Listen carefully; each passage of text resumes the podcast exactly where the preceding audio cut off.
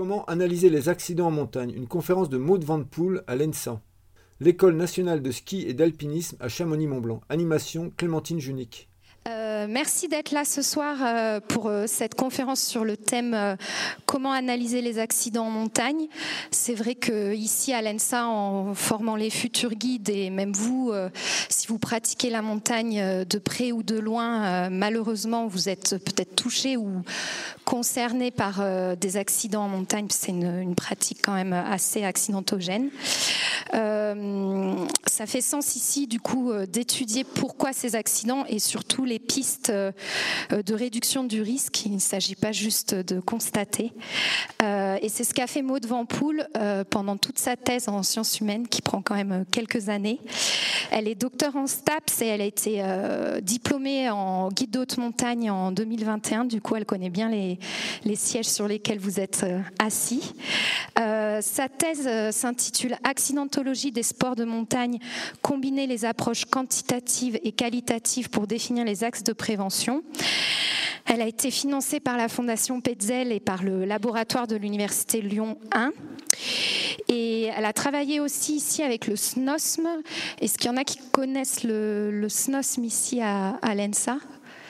C'est peu connu, mais c'est un département ici qui travaille justement, donc c'est le système national d'observation de la sécurité en montagne, et c'est un département qui travaille à collecter justement ces données d'accidents pour qu'ensuite elles puissent être exploitées euh, bah par des gens comme Maud qui font euh, leur thèse sur le sujet.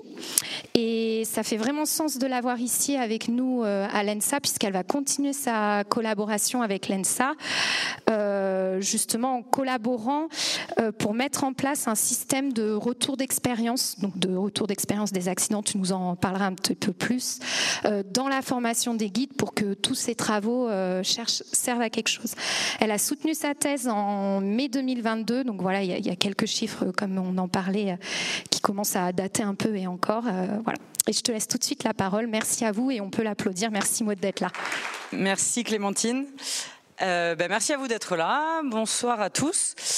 Du coup, comme, euh, comme Clémentine l'a dit, euh, j'ai fait une thèse en, en, STAPS, plutôt en sciences humaines et sociales euh, du sport, sur l'accidentologie des sports de montagne, et plus particulièrement en alpinisme et en ski de randonnée.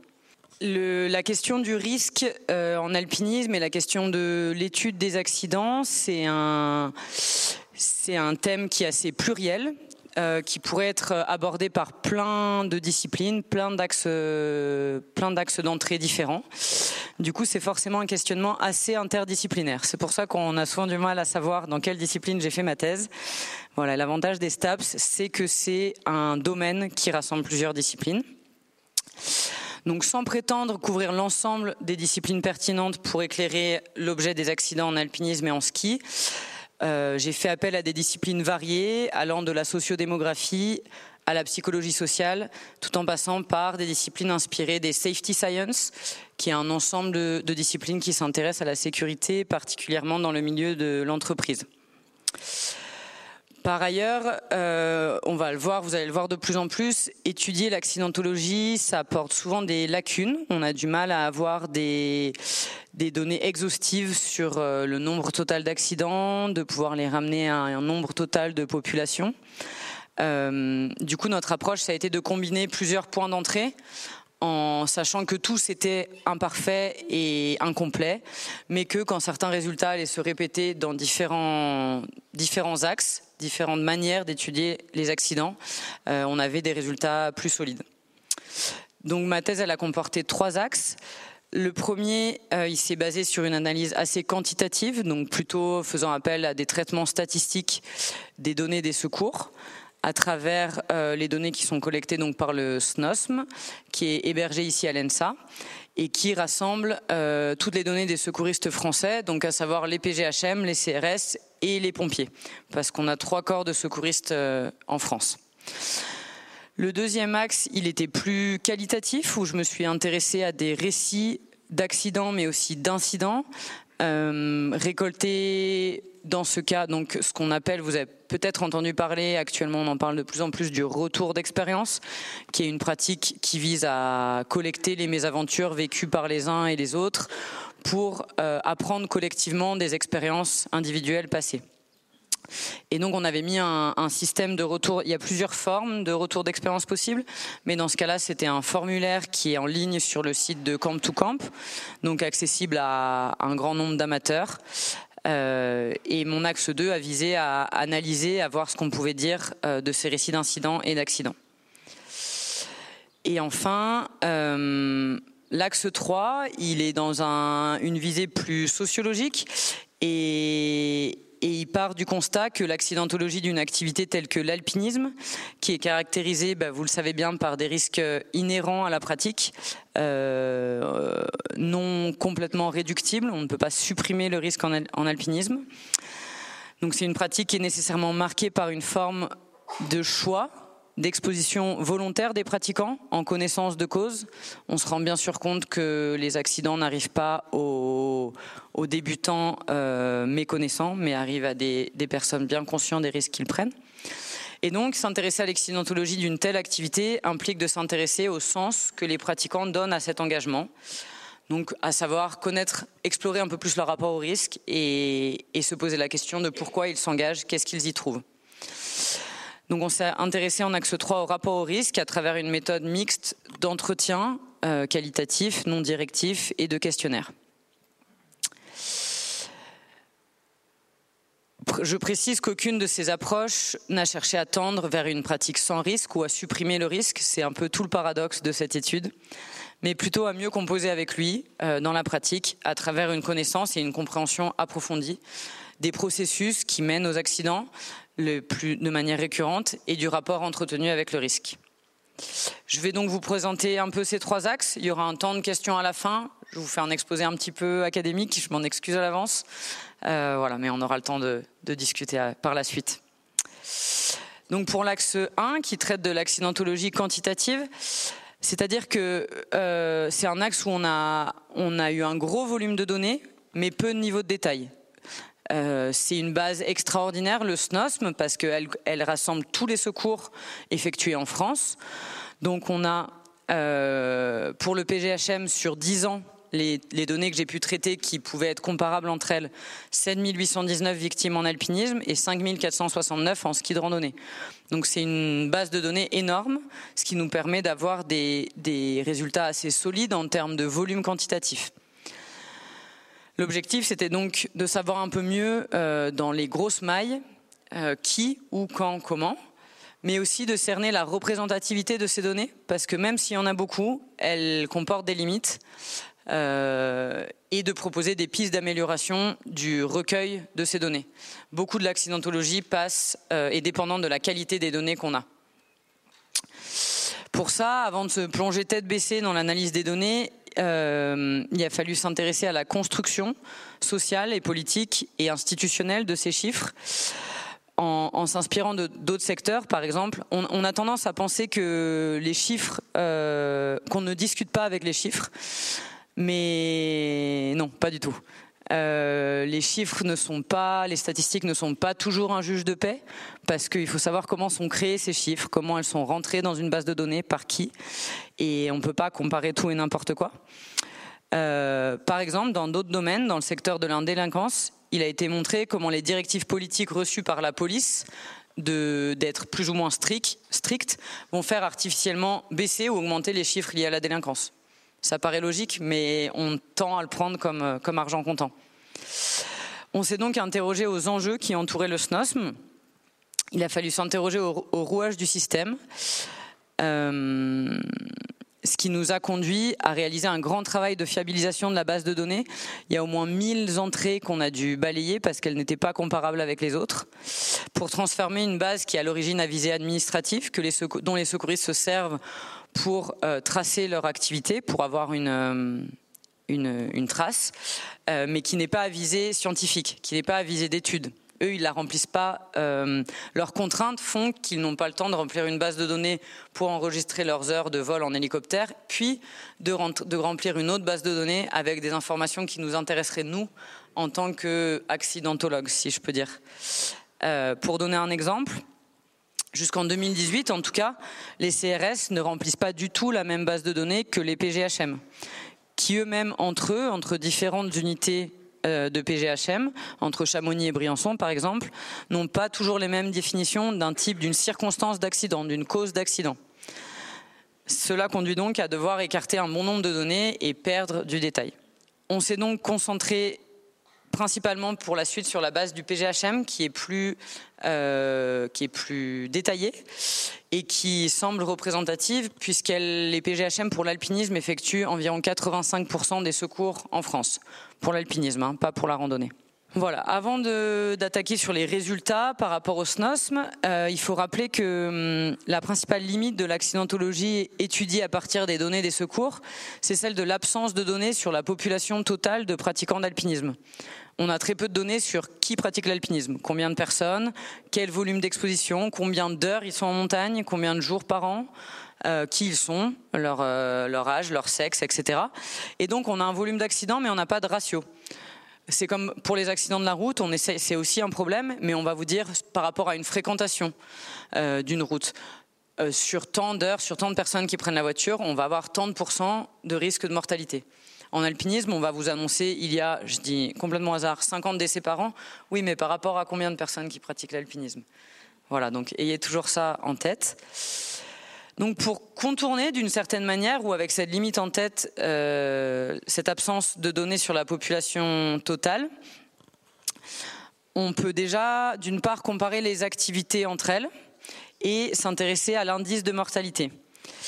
Ici, vous avez toutes les activités de montagne. Donc ensuite, moi, je me suis intéressé plus, particulièrement, plus particulièrement à l'alpinisme et au ski de randonnée, mais je voulais les situer par rapport aux autres activités de montagne que couvraient les secours en montagne.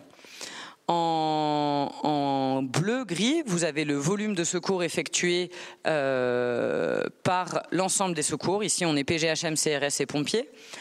Et on voit bien évidemment que la randonnée à pied est l'activité générant le plus de secours en montagne. Mais certainement qu'il y a beaucoup plus de randonneurs que d'alpinistes. Ok euh, sachant que là, on n'est pas sur les décès, on est sur l'ensemble des secours, donc qui comportent des indemnes, des blessures de cheville et des décès. Et par contre, en orange, vous avez l'indice de mortalité qui correspond au pourcentage de personnes décédées par rapport au pourcentage de personnes secourues euh, hors indemne, donc secourues impactées. Donc on compare les décédés aux blessés plus les décédés. Et ça, ça nous donne, ça nous permet d'avoir un ratio. Et là, pour le coup, on voit que l'alpinisme, euh, la cascade de glace sont des activités qui ressortent quand même particulièrement en termes d'indice de mortalité avec 9 secours sur 100 qui correspondent à des décès pour l'alpinisme, 9 pour la cascade de glace, 7 pour le ski de randonnée. La spéléo ressort énormément, mais c'est lié à, à, un facteur organisationnel qui fait que les secours en spéléo sont bénévoles principalement et font appel au PG et au CRS en général en renfort. Et donc ils ont un système de secours qui est énormément de petits secours, d'auto-secours qui ne passent pas dans le filtre euh, du SNOSM, qui sont appelés eux souvent qu'en cas d'accident grave. Du coup le ratio est forcément entre guillemets artificiellement augmenté. Si on se concentre sur les activités euh, liées uniquement à l'alpinisme, si on sépare, et là, du coup, je me suis basé uniquement sur les chiffres du PG parce qu'on n'a pas ce détail-là euh, chez les CRS. C'est l'alpinisme en neige glacée mixte et le ski qui génèrent le plus de secours, de loin. Mais en termes d'indice de mortalité, c'est la cascade de glace, 15%, et l'alpinisme en neige glacée mixte.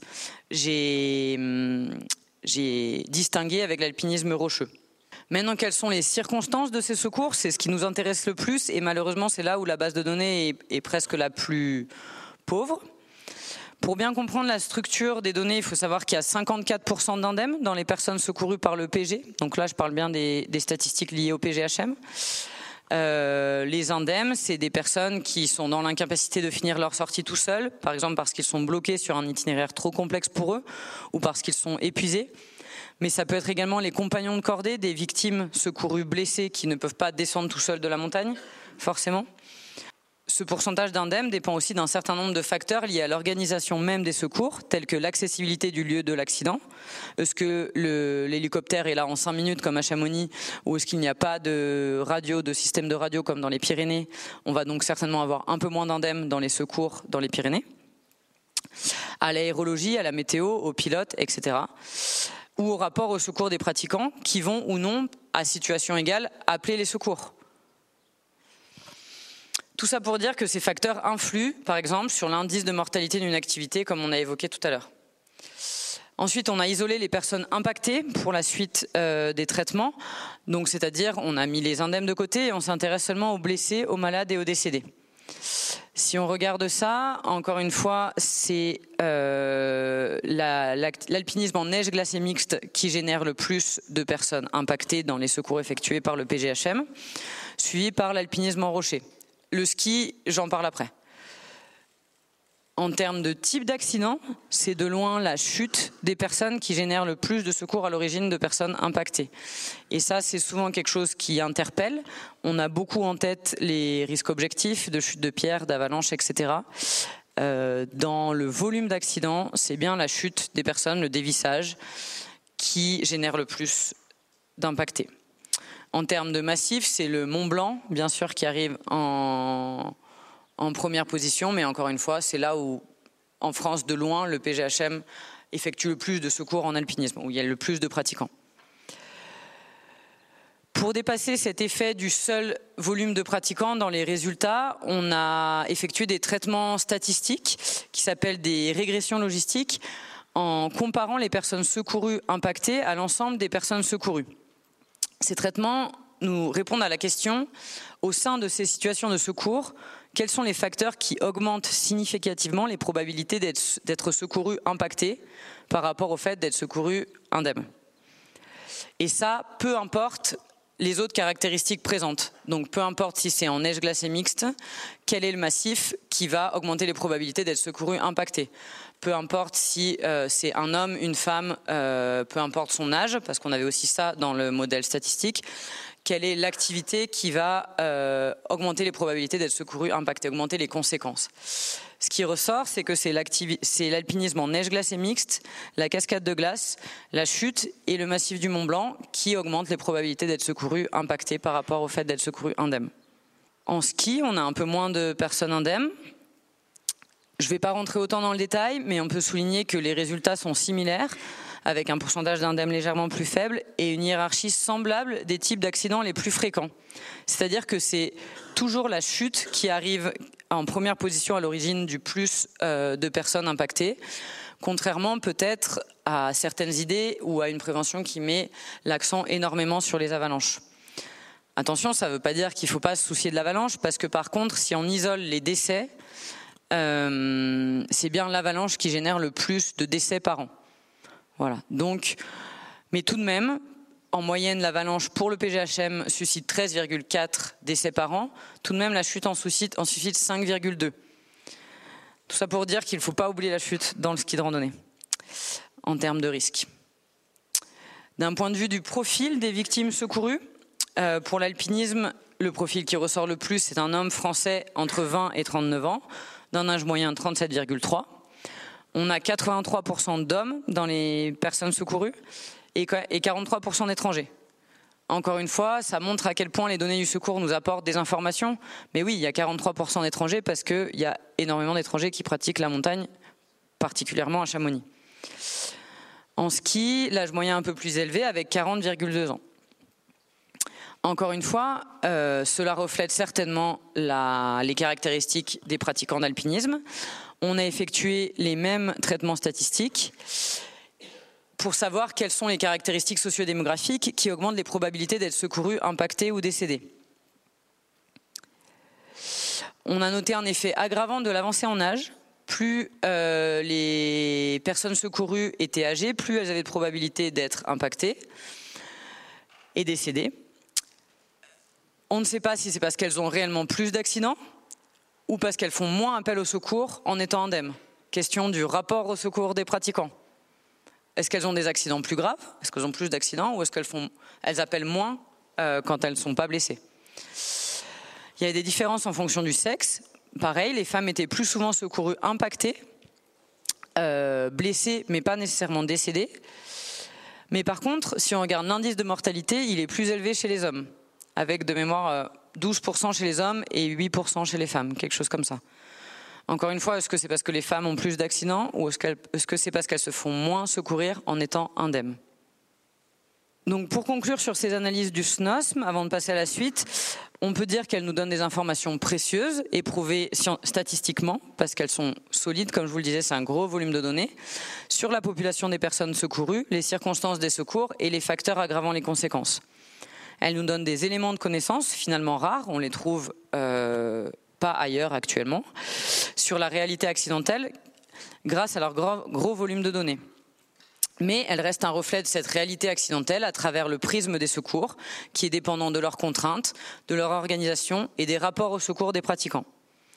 De plus, il ne faut pas oublier qu'un certain nombre de pratiquants euh, ne fait, échappent à des accidents et échappent au filtre des secours, ne fait pas appel au secours.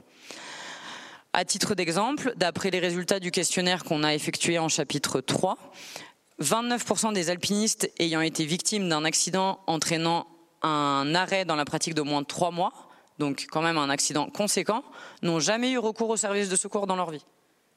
Pour mettre ces résultats sur les, un peu plus en perspective, je fais un petit saut en avant dans, mes données euh, et je vais comparer cette population des personnes secourues avec la population qui ont répondu au questionnaire en axe 3. Ce questionnaire, il a été diffusé à plus de 2000 alpinistes euh, c'est sans précédent sur la pratique de l'alpinisme d'avoir autant de données sur la population. Et du coup, ça nous permet, c'est un questionnaire qui nous semble, euh, même s'il peut avoir des limites, représentatif, et ça nous permet d'avoir une idée sur qui est la population des pratiquants. En comparant la population des alpinistes ayant répondu au questionnaire et la population des personnes secourues, on a une idée euh, de à quoi sont liés les, les résultats qu'on trouve dans le SNOSM. Donc d'après le questionnaire, l'âge moyen des alpinistes est de 41 ans, c'est-à-dire un peu plus élevé que l'âge moyen des alpinistes euh, secourus dans le SNOSM. Il y a 75% d'hommes, c'est-à-dire un peu moins que ce qu'on a. On avait 83% dans les personnes secourues par le PGHM.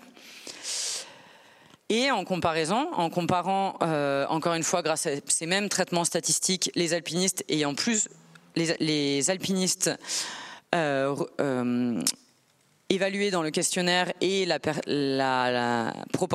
personnes secourues par le PGHM, les alpinistes ayant plus de probabilité d'être secourus, indemnes ou impactés, sont des hommes entre 20 et 29 ans. Les hommes ont plus de probabilité à la fois de demander le secours en étant indemnes ou en cas de décès. C'est comme s'il n'y avait pas tout à fait un entre-deux. Les femmes avaient plus de risques d'être impactées, a priori blessées, et les hommes sont plus à même de demander le secours en étant indemnes ou euh, une pratique plus radicale euh, pour cause de décès. Les plus de 60 ans, eux, demandent moins souvent le secours, mais quand ils le demandent, ils sont moins souvent indemnes. Donc ça répond c'est compliqué. Hein. Ça répond à ma question de tout à l'heure. Euh, les alpinistes avançant en âge sont plus impactés dans les données des secours parce qu'ils se blessent plus ou parce qu'ils appellent moins le secours en étant indemnes. Ça tendrait à montrer un rapport au risque des alpinistes plus âgés qui ne veut pas, qui veut se débrouiller par lui-même, si je mets d'autres mots, qui ne veut pas appeler le secours quand ils peuvent se débrouiller autrement. Je passe à l'axe 2, on reviendra à la fin si vous avez des, questions sur, euh, sur les statistiques. Donc l'axe 2, comme je vous le disais au début, dans, dans cette dans cette première partie, on a peu d'infos sur les circonstances d'accident, sur les causes. Et c'est pour ça qu'on a voulu s'intéresser à des récits avec plus de détails, moins de volume de données, donc moins solide d'un point de vue scientifique, mais plus de détails. Et pour cela, notre axe 2 poursuit l'objectif d'identifier des facteurs contributifs multiples, puisqu'on sait que les accidents sont toujours multifactoriels et résultent de l'enchevêtrement de plein de petits facteurs. Des facteurs contributifs situés en amont de l'accident, ça permet de couvrir un angle de l'accidentologie non couvert par les secours et aussi de promouvoir les démarches de partage d'expérience, de retour d'expérience, ici à travers CERAC, mais de manière plus générale, qui nous semble constituer en soi un outil de prévention. Donc la mise en place de CERAC a été un processus long et collaboratif initié dès 2016 avec la Fondation Petzel et le collectif Camp to Camp. On s'est inspiré des théories des safety science. Le retour d'expérience est beaucoup issu, inspiré du milieu de l'entreprise. Euh, du monde du travail, du nucléaire, de la pétrochimie, mais également d'initiatives similaires déjà présentes dans le milieu de la montagne, telles que les récits publiés par le Club alpin américain dans un livret qu'ils envoient à tous leurs adhérents chaque année, qui rassemble tous les récits d'accidents envoyés par euh, leurs adhérents.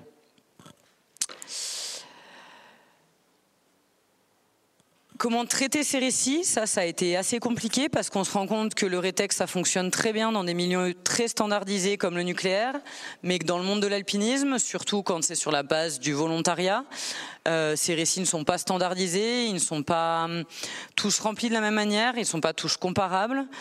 Euh, du coup, on a des niveaux de détail très disparates et on ne peut pas appliquer une activité aussi complexe et changeante que l'alpinisme, aussi situationnelle, les mêmes méthodes qui sont appliquées euh, en médecine ou dans l'aviation, où les rétextes sont très standardisés, très systématisés.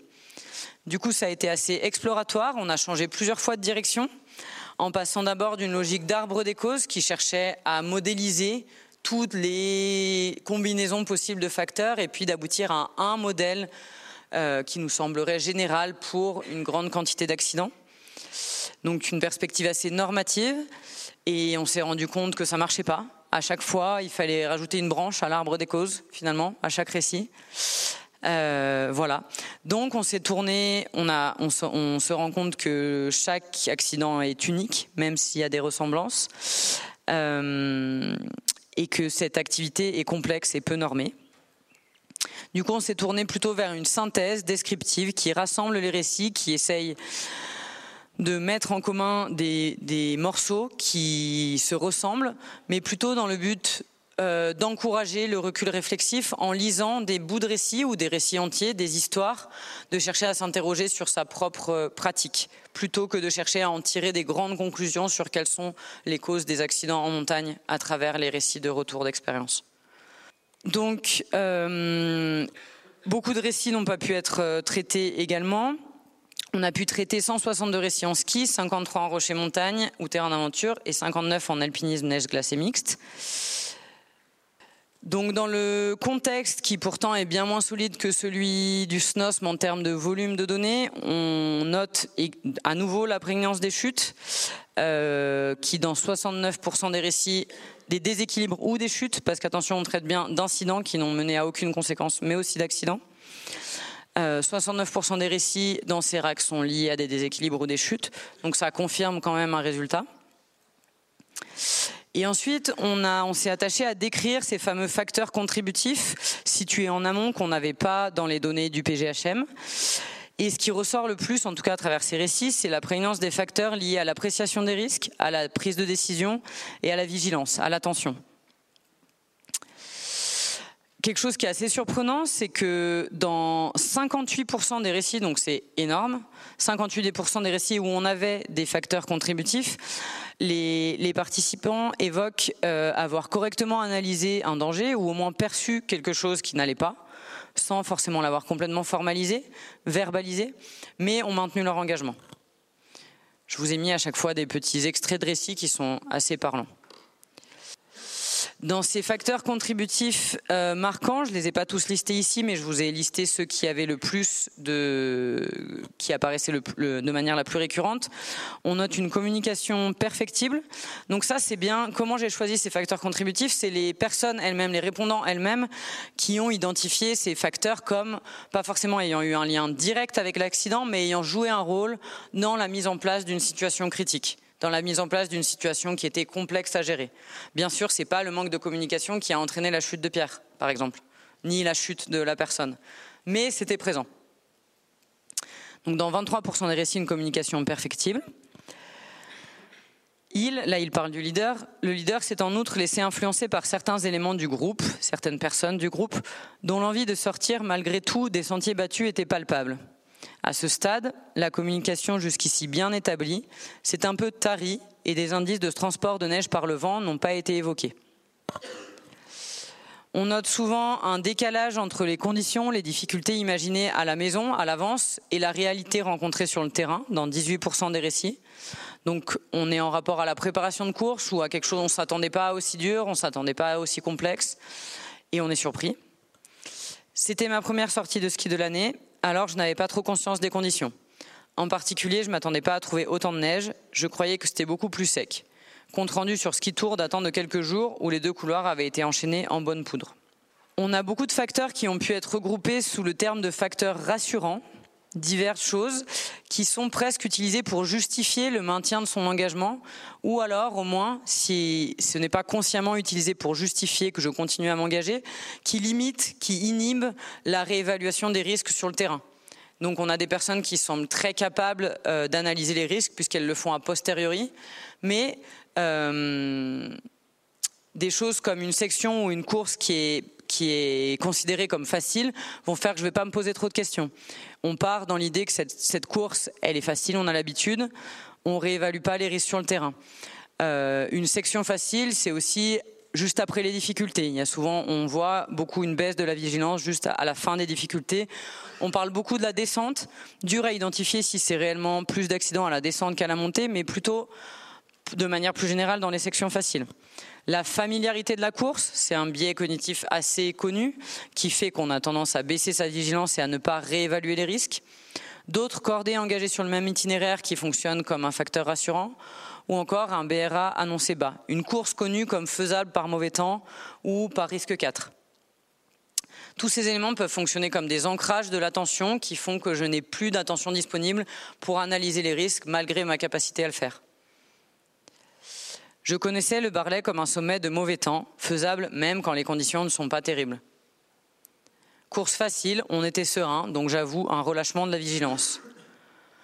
Nous n'avons pas fait suffisamment attention au vent fort qui transportait la neige, car c'est un itinéraire qu'on pratique habituellement quand les risques d'avalanche sont forts. Bref, on s'est fait piéger par l'habitude d'un itinéraire qu'on pensait protéger du risque.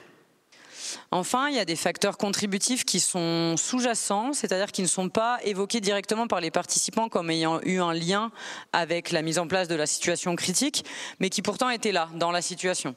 Les participants ne les ont pas identifiés comme euh, problématiques, mais pourtant ils les listent. Et ils m'ont semblé importants à, relever quand même. Dans 37% des témoignages, c'est énorme, euh, on peut noter une forme de difficulté à se détacher de l'objectif fixé. Vous, en avez entendu parler, on parle parfois dans le monde de l'entreprise de summit fever, de destinationite, ça porte bien son nom, c'est que je suis mon attention est focalisée uniquement par l'atteinte, pas forcément seulement du sommet, mais de l'objectif, que ce soit la ligne que j'ai décidé de grimper, la pente à skier, etc.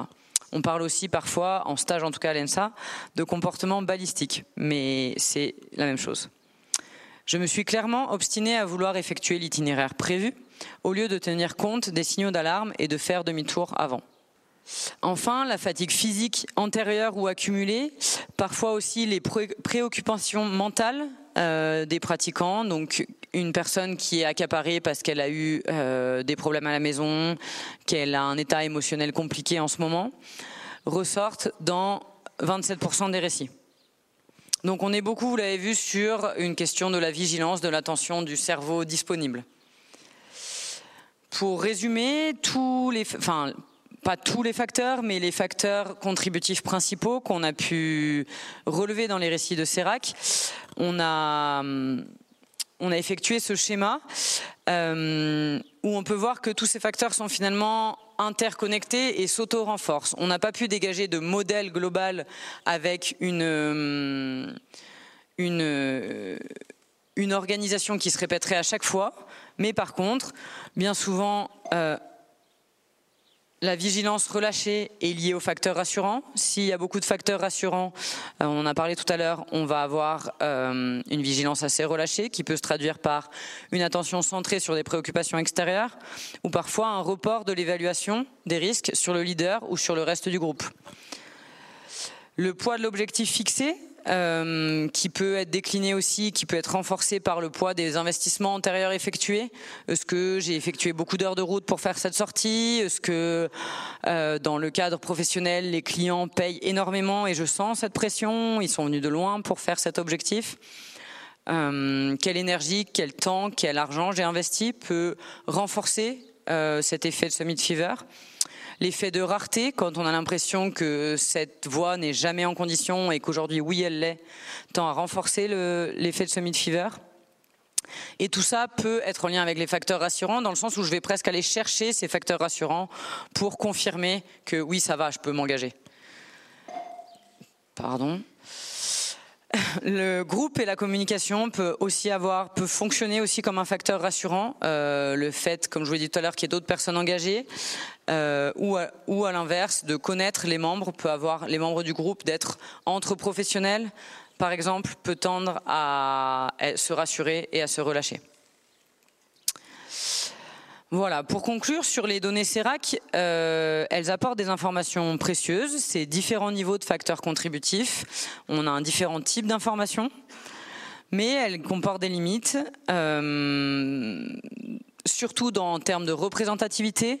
On ne peut pas affirmer, c'est un faible échantillon, 280 récits, c'est pas mal, mais c'est un faible échantillon. Donc on ne peut pas affirmer qu'une majorité des accidents est liée à ça.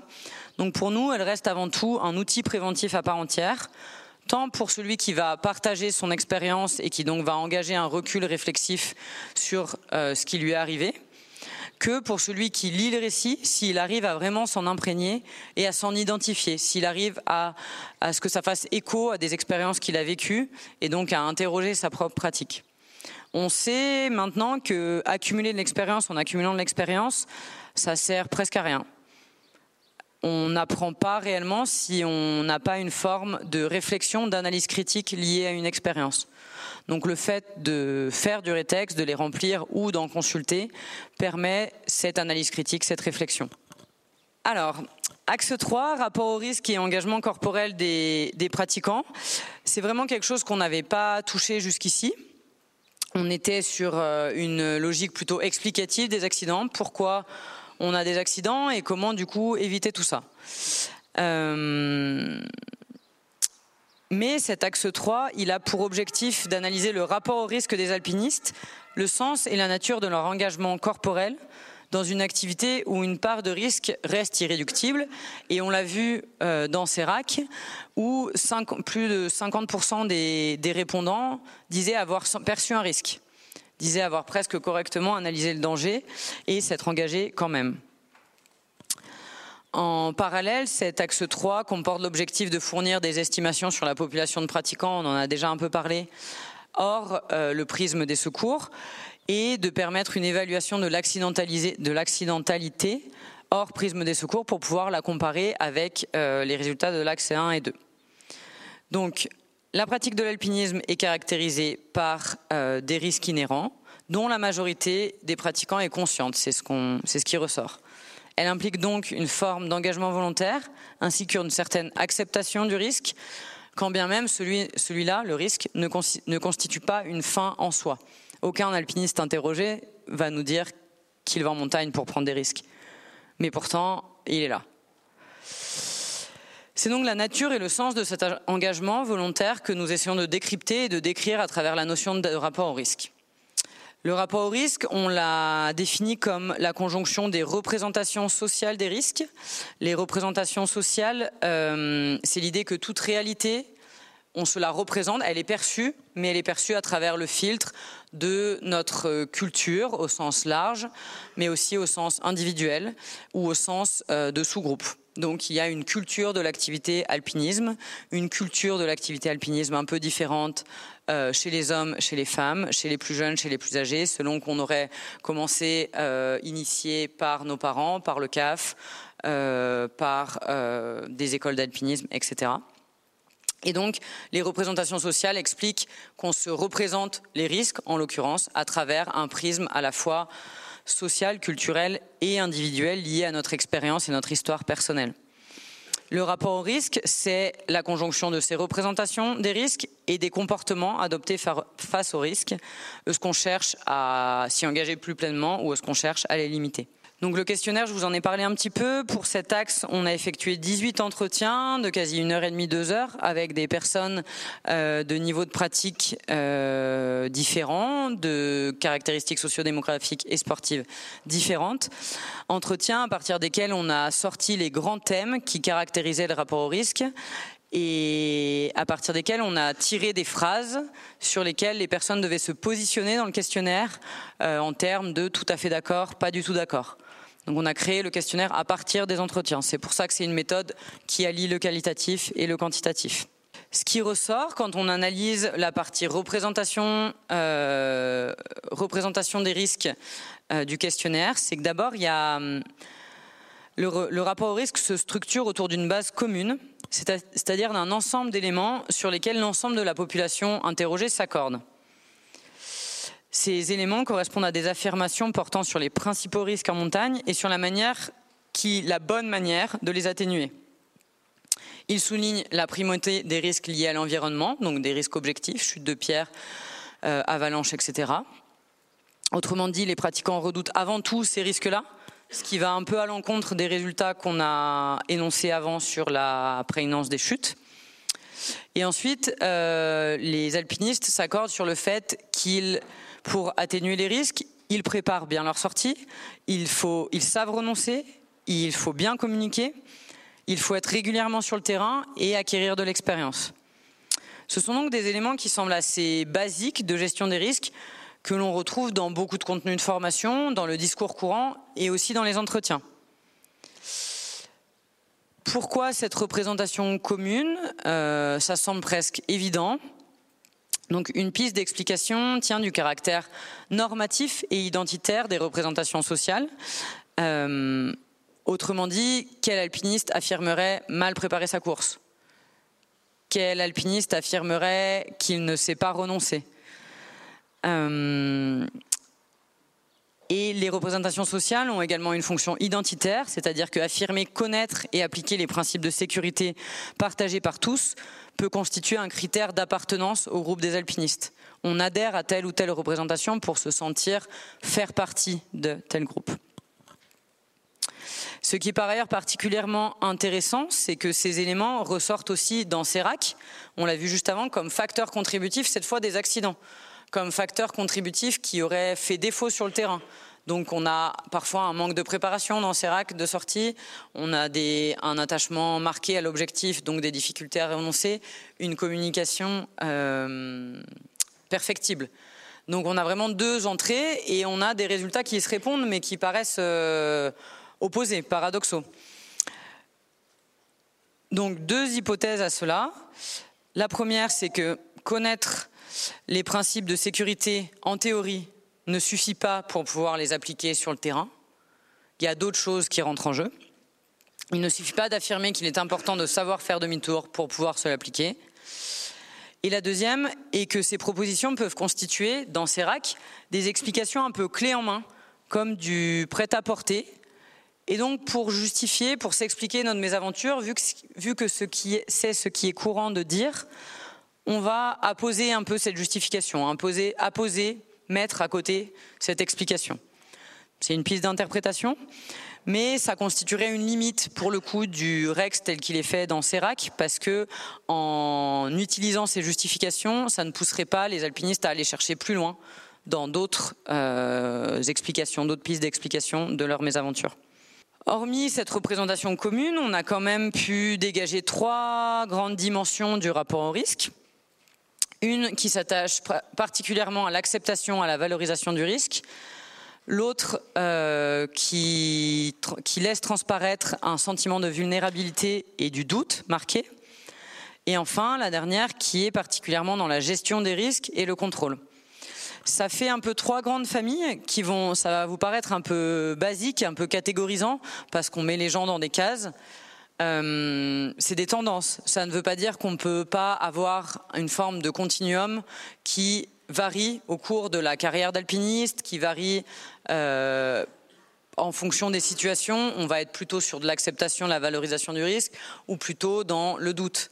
Mais les, les caractéristiques sociodémographiques que je vais vous lister après, sont plutôt marqués plus fortement par ce type de rapport au risque.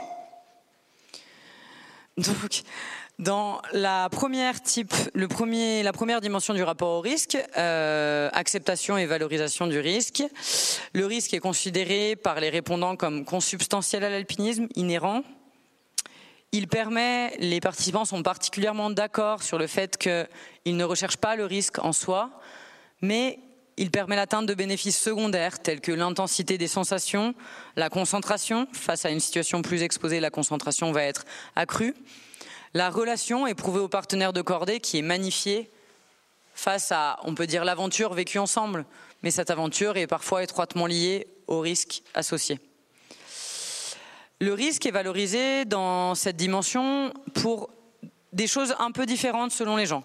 Il peut être valorisé pour ces dimensions d'incertitude qu'il apporte, risque égal je ne sais pas exactement ce qui va se passer, ce qui rajoute un peu d'excitation à ma course.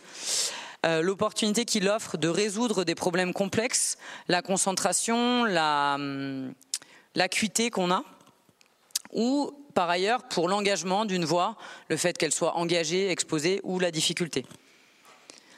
Enfin, euh, dans cette dimension du risque, et c'est ce qu'on trouve aussi dans la littérature sur euh, le rapport au risque dans différentes activités, le risque, son exposition permet de se sentir de manière plus fortement acteur de ces décisions, du fait que ces décisions ont elles-mêmes des conséquences.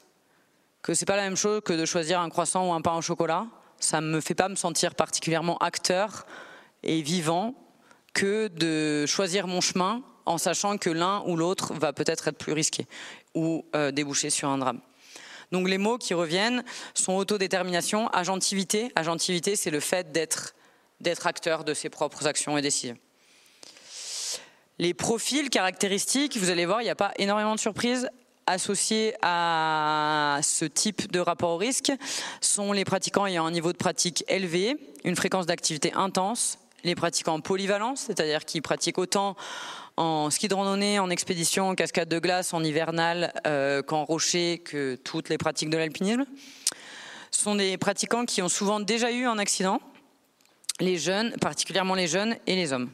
Le deuxième euh, type de rapport au risque est associé à la vulnérabilité et au doute sur ses capacités à gérer la situation.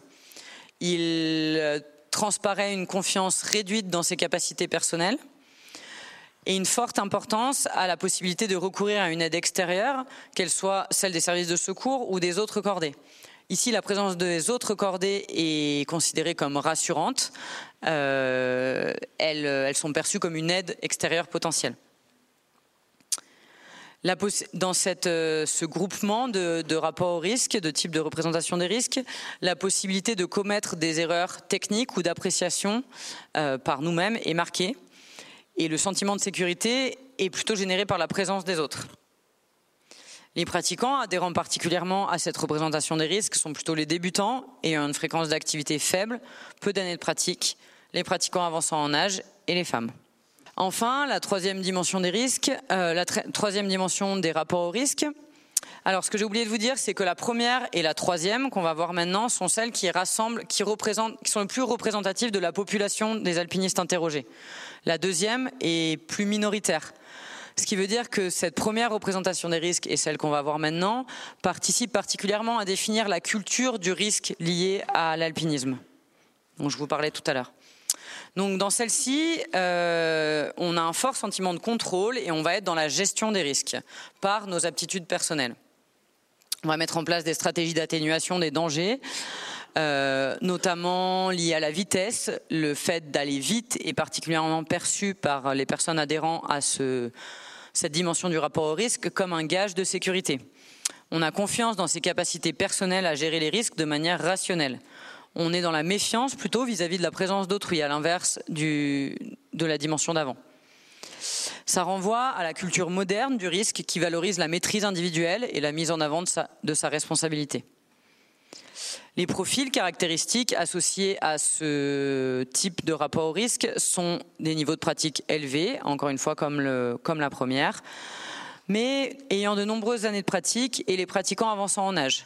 Au niveau du sexe, il n'y a pas d'effet marqué, ce n'est pas significatif s'intéresser rapidement aux accidents, donc on revient aux accidents au sein des personnes interrogées, donc on revient sur un aspect assez statistique, mais cette fois hors prisme des secours, et ça c'est quand même intéressant. On peut voir que 59% des répondants n'ont jamais eu d'accident, même léger, l'accident étant défini à un jour d'arrêt de pratique, donc c'est pas grand-chose. Euh, on a vraiment eu un, un panel de répondants de débutants à experts ce qui est assez rare. On manque souvent de débutants, mais là, on avait quand même une bonne proportion de débutants. Donc, quelque chose qui semble assez représentatif. Et 14% des répondants ont eu au moins un accident grave, donc plus de 3 mois d'arrêt de pratique, au cours de leur carrière d'alpiniste. Là, pour le coup, ça donne une idée du ratio. La chute, 42% des accidents déclarés, encore une fois. Et quels sont les facteurs Du coup, là, on a pu faire un traitement qui est très intéressant. Qu'est-ce qui augmente la probabilité d'avoir subi un accident, indépendamment euh, de l'influence des autres facteurs? Donc, indépendamment de l'âge, si je suis un homme ou une femme, est-ce que ça augmente mes probabilités d'avoir un accident au cours de ma carrière? Si je pratique euh, beaucoup, pas beaucoup, à niveau euh, élevé, à niveau faible, etc., indépendamment des autres caractéristiques, ça c'est important. Il y a un effet mécanique, mathématique, c'est le genre de résultat qu'on obtient et on dit bon, d'accord, et ensuite? 27% des alpinistes de plus de 40 ans de pratique ont déjà eu un accident grave, contre 14% si on prend l'ensemble euh, des répondants. Donc un effet mécanique de, des années d'exposition. un niveau de pratique élevé, pour le coup, peu importe le nombre d'années de pratique, peu importe l'âge, un niveau de pratique élevé va augmenter les probabilités euh, d'avoir subi un accident grave, plus de trois mois. Le rapport au risque, le type de rapport au risque marqué par l'acceptation et la valorisation du risque, donc le premier, adhérer fortement à ce type de rapport au risque augmente les probabilités d'avoir subi un accident, et ce, peu importe les autres caractéristiques sociodémographiques et sportives. Et en termes d'activité, ce qui est ressorti, c'est le fait de pratiquer en expédition. Et dans une moindre mesure, l'effet est quand même vraiment moins marqué, de pratiquer souvent le ski alpinisme augmente les probabilités d'avoir subi un accident. Je conclus avec les implications préventives et pratiques qu'on peut tirer de ce travail. La première étant, on me pose souvent la question, et maintenant, qu'est-ce qu'on fait avec tout ça? La première étant la connaissance de tout ça. Encore une fois, améliorer euh, la connaissance, la conscience des risques principaux, euh, s'interroger soi-même sur son type de rapport au risque, s'interroger sur sa pratique constitue en soi un outil de prévention. Donc diffuser ces résultats, pour moi, est déjà une prévention. tout particulièrement, on est dans une activité, comme je vous l'ai dit, euh, où on choisit de s'engager, où on cherche, ce qu'on recherche en partie, c'est être acteur de ces décisions. Et donc, ce serait illogique de chercher à régulariser la pratique de l'alpinisme en imposant des règles euh, universelles à tous les alpinistes. Ça ne marcherait pas comme prévention. Il faut qu'on soit nous-mêmes acteurs de notre sécurité, des choix qu'on fait. Donc, la meilleure solution pour ça, c'est d'être informé, mais de ne pas de ne rien imposer. La première, c'est de cibler la prévention et donc de cette diffusion d'informations sur le public principalement secouru et le public principalement à risque d'être impacté. On a vu qu'il y en avait plusieurs, suivant ce qu'on cherche à faire. Pour les alpinistes avançant en âge, c'est peut-être plutôt une question de rapport au secours qu'autre chose. Pour les hommes et les jeunes particulièrement, euh, il y a une forme d'engagement qui serait plus radicale. Et pour les femmes, il y a moins de, il y a plus de blessés, moins d'indemnes, moins de décédés. Donc il y aurait aussi une forme d'appel au secours, peu moins d'appel au secours en tant qu'indemne. Prendre en compte les rapports au risque des pratiquants, je viens d'en parler un petit peu, et la place du risque dans l'activité comme à la fois consentie et atténuée. Donc si on, imagine des contenus de prévention et de formation, c'est quelque chose qu'il faut intégrer. Insister sur les chutes quand même, en terrain, surtout en terrain perçu comme facile. On l'a vu euh, en croisant chute, les résultats des trois axes et aussi les résultats de Serac, particulièrement en terrain perçu comme facile, autant en ski qu'en alpinisme, et particulièrement en neige glacée mixte. On a vu que ça ressortait beaucoup. S'informer, se former sur les diverses, intégrer dans l'information les diverses influences à même de perturber l'appréciation des risques et la décision. Tout ce qu'on a vu sur la partie Serac, peut-être que même si ça comporte ses limites, c'est quelque chose euh, sur lesquels, donc, ce qu'on rassemble souvent sur le terme de facteur humain, c'est quelque chose sur lequel on peut progresser. Améliorer, comme je vous le disais, la qualité des données et l'accès à ces informations pour les pratiquants. Et ça, ça passe sur le fait de continuer à promouvoir les démarches de partage d'expérience, continuer à diffuser ce type de résultats, mais aussi améliorer les recueils de données pour pouvoir euh, effectuer des analyses plus poussées et notamment en proposant un lexique commun pour le cas des secours à toutes les unités. Ça, ça a été fait au cours de la thèse, des formes de propositions, et c'est peut-être quelque chose qui est, qui est en cours en lien avec le SNOSM et les secouristes. Voilà, je vous remercie de votre attention. Merci. Merci beaucoup, Maud.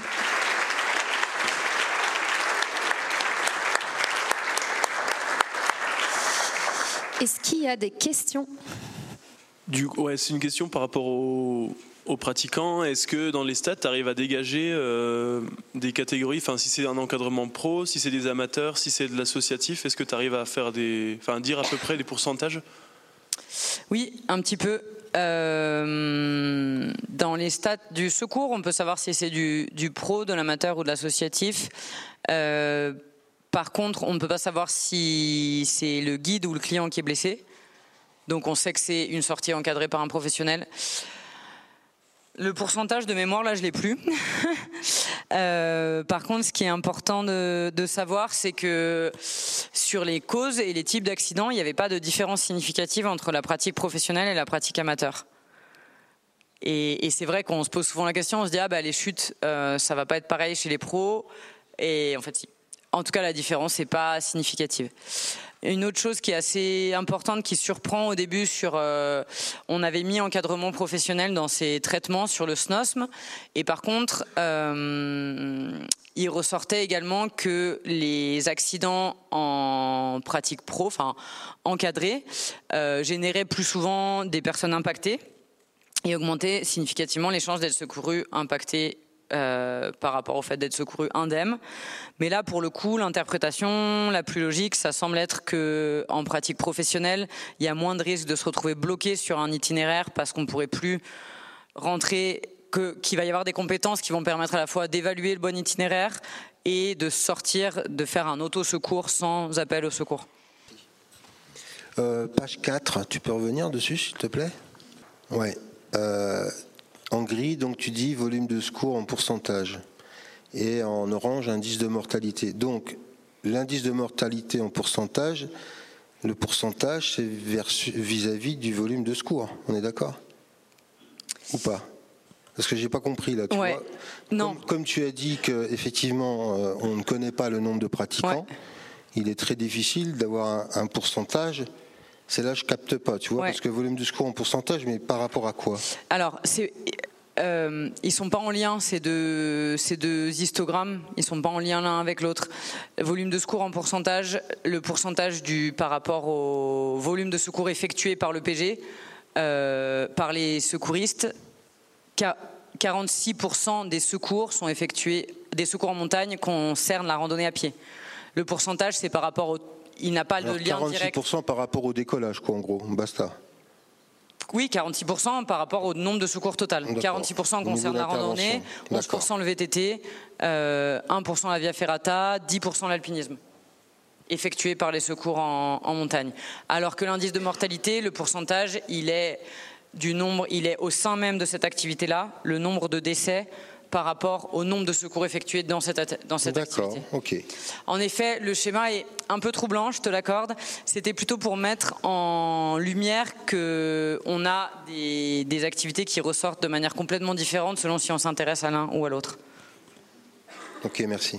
Merci. Moi, j'avais une question, euh, Maude. Euh, tu t'en parles à un moment donné en disant que voilà, c'est aussi ce qu'on va chercher euh, de l'engagement dans l'alpinisme. Est-ce que finalement, il n'y aura pas toujours une part irréductible du risque enfin, après toutes ces études, ces pistes de réflexion, quel est ton avis à la fois de, voilà, de, docteur, mais aussi personnel peut-être là-dessus?